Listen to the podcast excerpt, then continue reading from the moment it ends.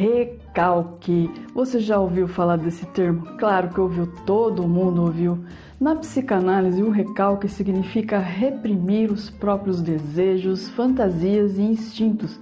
No popular, porém, o recalque soa como inveja, aquele tipo de raiva que provocada pela alegria alheia. E é muito grave, porque muitas vezes a pessoa recalcada chega até a tentar prejudicar quem a incomoda. Muitas vezes, inclusive, chega a violência física. E o que o recalque tem a ver com o repertório desse mês? Pois eu lhe digo que tem tudo a ver com a resenha do mês, porque nesse mês nós vamos falar sobre um conto maravilhoso de Caio Fernando Abreu, cujo título é Aqueles Dois. Eu sou Gisele Silva Romim e caso você não tenha recalque, eu te convido para participar desse papo que começa logo após a vinheta.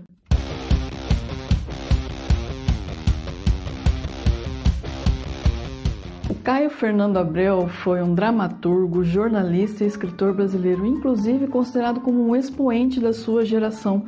Sua obra tem uma temática muito diversa, fala sobre morte, medo, solidão, sexo e, como tal, por ser assumidamente homossexual e ter opiniões bem contundentes, foi um perseguido pela ditadura militar, tanto que teve que se exilar do país na década de 70. O conto Aqueles Dois foi publicado no ano de 1982 e faz parte da obra Morangos Mofados conta a história de Raul, um recém-separado, e de Saul, que, a despeito de nunca ter sido casado, foi noivo por longos anos. Ambos tinham suas origens em locais muito diversos e longínquos.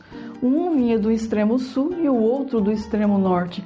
Se conheceram quando entraram para trabalhar no mesmo escritório. No início, eles são apenas tímidos colegas de trabalho Gradativamente, porém, eles vão desenvolvendo uma amizade muito bonita. Descobrem gostos em comum, falam sobre filmes, sobre músicas, enfim, esse afeto vai aumentando, a amizade vai se estreitando a ponto de um sentir a falta do outro. Porém, muitos problemas acontecem em razão dessa amizade afetuosa entre eles. Após as festas de final de ano em que eles passam juntos, o chefe no trabalho os chama para uma conversa reservada e acaba demitindo-os. E por quê? Bom, ele invoca o relacionamento anormal e desavergonhado dos dois para fazer isso. E inclusive menciona ter recebido uma carta anônima de uma pessoa chamada Atento Guardião da Moral, chamando a atenção para esse relacionamento. Exatamente. E você, você também é um atento guardião da moral? Bom, enquanto você pensa aí na resposta, eu convido você a engajar esse episódio. Se estiver nos escutando via podcast, compartilhe nas redes sociais, indique a seus amigos. Se estiver nos assistindo pelo YouTube, inscreva-se no canal, deixe uma curtida, um comentário. O seu engajamento é fundamental para que esse trabalho cresça. Antes que alguém nos xingue por acreditar que nós demos spoilers sobre esse conto, eu gostaria de chamar a atenção para o seguinte fato. Se trata de uma escrita diferenciada e repleta de particularidades, então ele é muito mais complexo do que esse resumo que nós demos. Dito isso, eu gostaria então de compartilhar com vocês alguns pontos que nos chamaram a atenção durante a leitura, como é de tradição desse canal. Então, segue aqui comigo. O primeiro ponto interessante e notável é a ambiguidade.